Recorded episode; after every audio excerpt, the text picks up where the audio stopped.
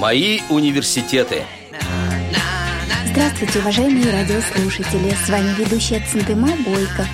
А в гостях у нас в студии гость из Иванова, священник Сергей Витальевич Кириллов. Здравствуйте, Сергей Витальевич. Здравствуйте, Центыма. А, я понимаю, что к вам обращаются, конечно, далеко не так, как я, наверное, батюшка, э, отец Сергий, да?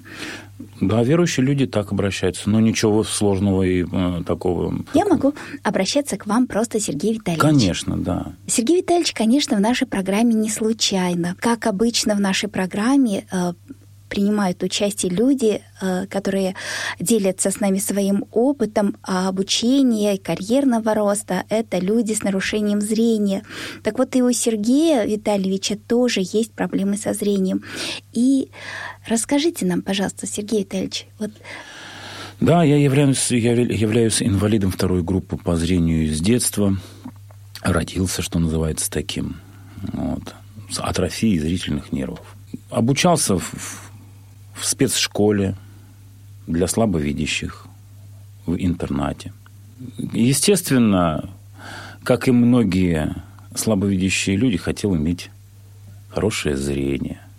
Но со временем это прошло, и даже благодарю Бога, что у меня нету полноценного, что называется, зрения. Потому что именно зрению, я и, благодаря зрению я и стал служить Богу в церкви и являюсь священнослужителем Русской Православной Церкви.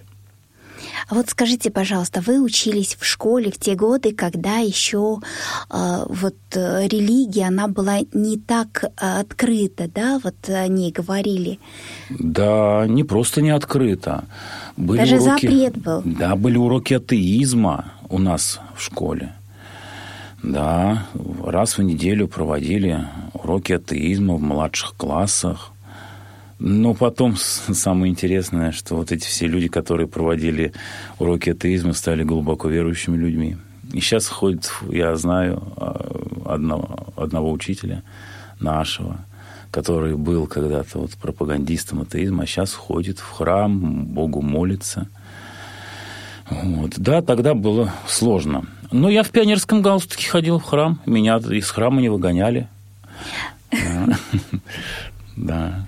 Ну, я тоже училась в 80-е э, годы в школе, и когда летом во время каникул мы ходили в буддийский храм, то мне родители говорили, э, запрещали рассказывать об этом в школе. Угу. Да, да. Потому что было совсем другое направление для человека. Вот. Человек ведь воспринимался как некий винтик в машине, а не как полноценная, вечная личность. И человеку было не рекомендовано, так мягко скажем, воспринимать себя как вечную личность. Да. Как нечто такое быстро проходящее, человек воспринимал себя. И лозунги были такие, вот, что мы живем для того, чтобы жили потом наши потомки. А, интересно, а те потомки тоже, что ли, так будут? Чтобы трудиться, строить, жить весело, но почему-то вот аспекты, связанные с духовной жизнью, в частности, например, о смерти никогда нигде никто не говорил, не упоминал, и даже было об этом неприлично даже как-то упоминать. Скажите, пожалуйста, а кто повлиял на ваше мировоззрение в те годы? В первую очередь, конечно, у меня бабушка очень религиозная была. И в роду у меня были священнослужители, о которых мне рассказывали. И один из родственников даже претерпел мученическую смерть. Расстрелян был в 1939 году на полигоне Бутовском. Протеерей Константин Некрасов. И мне рассказывали нечто о нем. Он мой не прямой дед, но все-таки родственник. Я очень так думал основательно над этим, а почему же так? Почему же его расстреляли за то, что он священник? Вот, а потом выяснилось, что ни, одно, ни одного его расстреляли, а вместе с ним еще несколько десятков тысяч священнослужителей, монашествующих.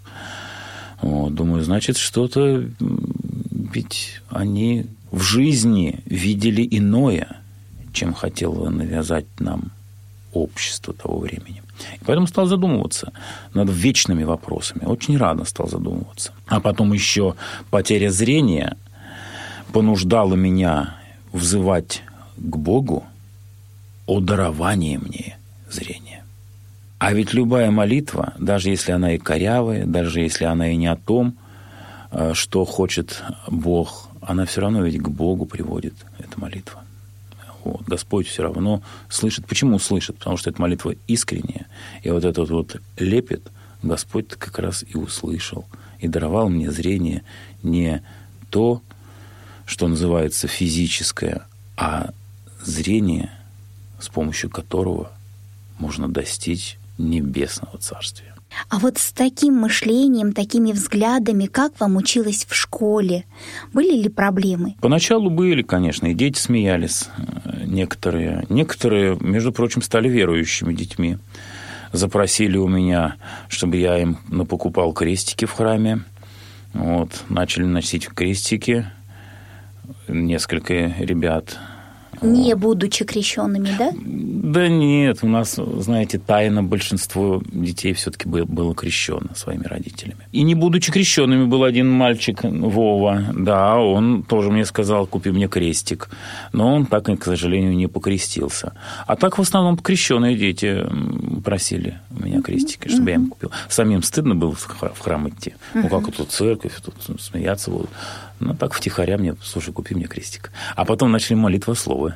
Молитвослов mm-hmm. – это собрание молитв. Mm-hmm. Вот, просить, чтобы я купил. И вот я всем покупал молитвословы. Это был 91 год, тогда уже Софрина издавала молитвословы. Да, но вы все-таки э, уже учились в такой переходный период, когда все-таки православие, ну то есть религия уже как-то принималась, конечно. Да, в старших да. классах, в средних и старших классах это было так. Но в 80-х годах э, там очень жестко была политика настроена. Ну да, то есть мои годы были более жесткими в этом плане. Угу. Как вы приняли решение о дальнейшем обучении после школы? Я когда учился в школе, параллельно учился в музыкальной школе. И ее закончил. Вот, музыкальную школу по классу ударных. А именно с, э, специальностью у меня, у меня была ксилофон. Это деревянный такой инструмент, а по виду как клавиатуру у фортепиано. Угу. Вот, в несколько октав, профессиональный инструмент. Сейчас почему-то он очень редко используется, но в советские годы активно использовался. И в разных озвучках мультфильмов, например, очень характерный звук. звук. Вот он мне очень понравился, и я стал обучаться на ксилофоне. Закончил музыкальную школу, а как раз переходный возраст подступил, и вот от Бога-то я, от церкви-то я как раз и отошел. Потому что там начались гастроли, группы всякие, и рок-группы, в рок-группах поиграл немножко. Вот. И на конкурсах поучаствовал, и джазочек э, поиграл. А где у меня была музыка, там уже других интересов у меня не было. Вот, вся, все музыка затмила. Угу. Это с 16, да, с 16 лет, наверное, до 22. И я перестал в храм ходить. Угу. Вот. Но священником-то я хотел стать, участь в школе еще в среднем звене. Еще угу. когда это вот конец 80-х, начало 90-х. Ну, вот, а потом, когда уже старшие классы проходил обучение, прекратил хотеть быть священником. Угу. Хотел стать музыкантом. Но потом это быстро все перегорело, и уже к 22, что ли, трем годам опять я вернулся, что называется, в лоно церкви, загорелся очень, стал активно посещать богослужения, читать, изучать. Со временем познакомился с нашим главой Ивановской епархии. На тот момент это был архиепископ Амвросий. И он мне со временем приложил стать священнослужителем. Вот, я подумал пару лет и согласился. Не учась в семинарии. Угу. Тогда семинарии еще только открывались. Вот. Да нет, хотя уже был, были, конечно, семинарии. Но вот он меня без семинария обучил и рукоположил, владыку Амвросий. Вот так вот путь мой становления и начался в сане священнослужителя. А в чем заключается вот э, ваше священнослужительство, наверное, можно так сказать? Потому что вот э, плохое зрение, оно где-то вам э, мешает, то есть вот чего-то вам не достает вот в работе? Да, не, очень часто бывает, что когда перегрузки с э, глазами происходят, потому что много надо читать, угу. э, глаза начинают болеть, и голова болеть начинает. И поэтому многое приходится учить наизусть. Но ничего, привык потихонечку наизусть. Литургию наизусть знаю, много треп тоже наизусть знаю. А если надо, так и прочитаю. Вот. У меня один глазик-то так видит неплохо и читает э, хорошо. Просто устает. Угу, вот. Угу. Вот. А когда, знаете, текст близ, э, уже бли, близко так знаешь, то достаточно подглядывать. Подглядывать просто, только, да. да. Угу. Вот. вот я этим и занимаюсь. Но очень часто бывает так, что зрение даже, отсутствие зрения даже помогает. Потому что человек стоит подальше, угу. И, и ты не видишь, как он на тебя смотрит, и какие он э, гримасы. Особенно угу. даже если это неверующий человек, какие он гримасы в твой адрес корчит. Угу. Священнослужители часто замечают, что в, в их адрес какие-то такие непотребства бывают. А я этого не вижу. Поэтому, Поэтому мне легко. ко всем хорошо относитесь, да? да? Так нет, я бы и так ко всем хорошо старался относиться, потому что грех относиться к человеку плохо, к любому человеку. Более того, мы должны не только любить друг друга, а и душу друг за друга отдавать. Вот как нас учит Христос не только за друзей, но и за врагов, молимся. И вот эти вот вещи, когда видишь и слышишь в свой адрес негатив, они, конечно, расстраивают молитву, потому что любой человек, он же имеет какую-то, какую-то часть гордости, где-то побольше, где-то поменьше. И вот эта гордость в человеке начинает срабатывать, и человек начинает нервничать. У меня это тоже есть гордость, но она срабатывает гораздо меньше. Но ее что... меньше расстраивают, вот так, да, наверное, сказать. Конечно, да. да. Да, это действительно, наверное, есть и плюсы в нашем э, плохом зрении, как я часто говорю, что, а, вот говорят, живешь когда в метро, и проедешь в метро, и такой народ весь хмурый, серый, озлобленный. А я говорю, вы знаете, я эти лица не вижу.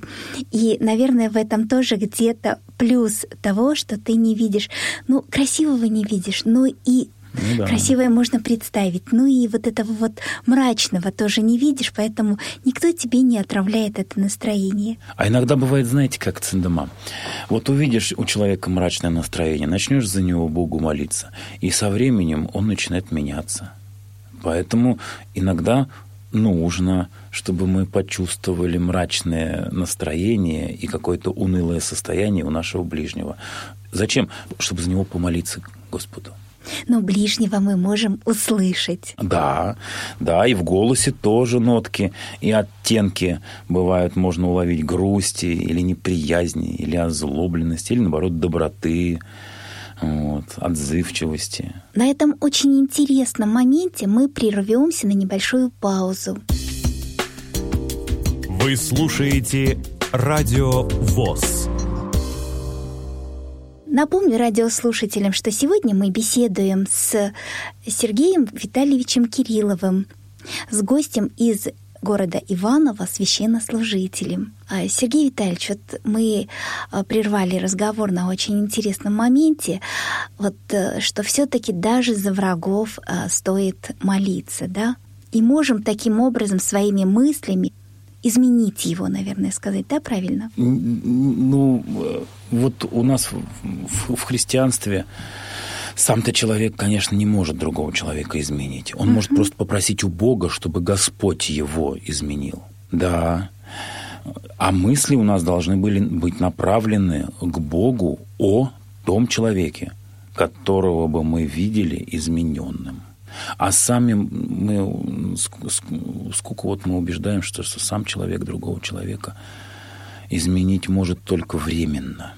Угу. А потом пройдет некоторое время, человек останется один, сядет на диванчик, свет, э, если особенно, знаете, прекратит э, источаться, у нас часто вот в Иваново такое бывает, что отключают свет.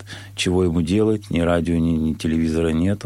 И вот он опять приходит в унылое состояние. А ведь этого не должно быть. Человек же должен в любом состоянии э, физическом быть, так скажем, счастливым. И вот это счастье Господь через людей, через вот нас, молящихся, пытается людям-то сотворить. И мы это знаем, и поэтому молимся за каждого человека, а в особенности за тех, кто вот имеет состояние удрученности и унылости. А, Сергей Витальевич, среди наших радиослушателей, наверное же, есть те, кто также хотел бы обратиться к православию и стать священнослужителем. Есть ли вообще у вас вот э, на памяти люди еще, кроме вас, с нарушением зрения, которые э, вот да, есть. в религии? Да? Я учился в общеобразовательной школе для слабовидящих детей, интернат. Угу. И вот там на четыре класса старше меня учился мальчик Дима Лепешкин. Угу. Вот он раньше меня стал священником, а сейчас он является первым проректором Ивановской духовной семинарии. У него тоже зрение плохое, но он, насколько мне известно, не является инвалидом по зрению. У него, так скажем, получше, чем вот у меня зрение, но тоже плохое то иначе он бы не учился в спецшколе для слабовидящих. Так вот он является первым проректором. Угу. Пост... А кто ректор? Ректор епископ, правящий архиерей. Угу. То есть, можно сказать, он является ректором, так образно говоря. Вот этот вот Дима Лепешкин, это он в миру Дима Лепешкин. Угу. А так как он монах, ему дали имя Ювеналий. И сейчас он игумен Ювеналий. Есть еще один мальчик с, с первой группы инвалидности в Шуе служит при Шуйском педагогическом университете. Вот, у него тоже, по-моему, вторая группа инвалидности по зрению.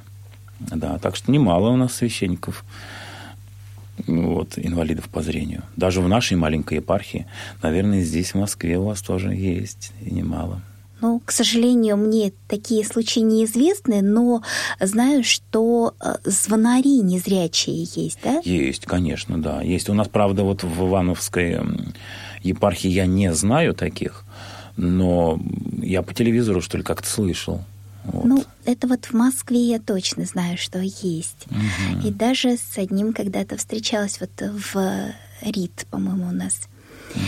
Сергей Витальевич, вот э, неделю назад э, был День Святой Татьяны. К тому же э, он празднуется как День российского студенчества. Угу. Можете об этом дне немножечко подробнее рассказать? Между прочим, вот мученица Татьяна связана с Днем студента именно только потому, что на территории Московского государственного университета находится храм в честь нее. Вот больше, больше никаких причин нету. То есть отношение к студенчеству только такое? То, да, только из-за того, что вот в главном вузе страны храм, который освящен в честь мученицы Татьяны. Верующие студенты ведь туда ходят молиться. И чаще всего обращаются за помощью молитвенной к святой Татьяне.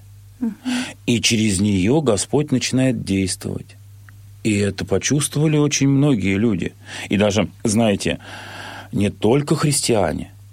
И поэтому связали и привязали День студента вот к этому празднику, празднику, празднику который, студенчества, который, да. который празднуется угу. церковью как День мученицы Татьяны. А так вот и все. Больше никаких причин нет. Ну вот какие вы советы можете дать тем ребятам, которые э, хотели бы посвятить э, свою жизнь религии, православию? Да, советы, конечно, можно давать, знаете, с глазу на глаз, потому что это легче всего и точнее всего. Вот. Аудитория большая, и поэтому каждый, наверное, бы нуждался в своем совете. Но так вот, если в целом сказать, угу. конечно, самый первый совет, который, наверное, любой священнослужитель дает пастве. Самый первый совет – это поиск смысла жизни.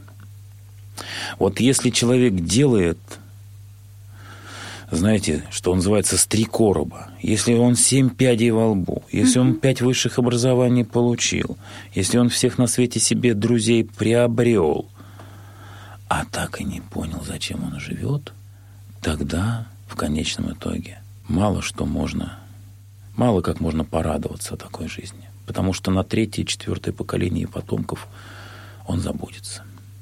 А вот когда человек найдет смысл жизни, а смысл жизни на самом деле у нас у всех один. Вот, кстати говоря, любому неверующему человеку, если спросить, а какой смысл твоей жизни? Угу. Вот. Вот верующий знает, и верующий христианин знает смысл жизни, и верующий мусульманин знает э, смысл своей жизни, и верующий буддист знает смысл жизни. И вообще верующий человек знает смысл жизни. Именно поэтому он и верующий. А вот у любого неверующего спросить, а как, в, чем, в чем, собственно, твой смысл жизни? Зачем ты живешь? Вот попробуйте Цендема у своих знакомых спросить. Mm-hmm. Ведь, знаете, что только не начнут говорить, но в точку не попадут, потому что можно на любую реплику сказать, так это пройдет. Для детей, так это пройдет. Для от, научных открытий, так это пройдет. А почему пройдет? А потому что Земля однажды рассыпется солнце померкнет. Вот ведь как. Так зачем же человек живет? И вот когда у человека начинаешь спрашивать эти вопросы, он пытается убежать от них. Не ответить на них, а убежать. И почему убежать? Потому что понимает, что как только он начнет искать смысл жизни, ему придется меняться. Угу. Причем меняться радикально, не просто какой-то аспект жизни поменять, а меняться радикальным. А у верующего человека, если спросить, а смысл жизни твоей в чем, так любой верующий, если он, конечно, не фанатик, он вот приблизительно как ответит. Смысл моей жизни в том, чтобы здесь, на земле, через дела совести искать пока неведомого Творца, Бога, о котором где-то когда-то слышал – может, правда, может, ложь. Да, скорее всего, половину лжи слышал. Так вот, ложь от истины отсеять, поселить в очищенное от грехов сердце этого Бога, которого нашел, соединиться с Ним и через дверь гроба войти в Его Царство. О, вот когда так человек начинает жить, когда он так начинает искать Бога, для него очень много а, иных ответов открывается. Для него начинает открываться ответ о том, что называется смертью. Зачем я умру? Зачем смерть ближнего? Зачем радость? Что такое хорошо? Что такое плохо? Для него эти все вопросы как на ладони начинают быть. Почему? Потому что он живет не только временем, но еще и вечностью. А ведь вот вечность – это ведь не бесконечность. Очень многие, кстати говоря, отождествляют бесконечность и вечность. Но даже математические значки у вечности и бесконечности разные. Бесконечность – это восьмерка лежащая, а вечность – это кольцо. Ведь это же разные совершенно значки.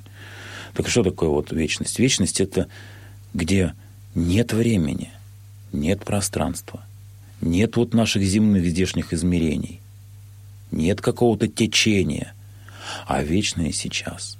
Между прочим, этим вечным сейчас здесь еще на Земле можно жить. Одновременно соприкасаясь с временем и с вечностью. У нас любой святой, чем он свят?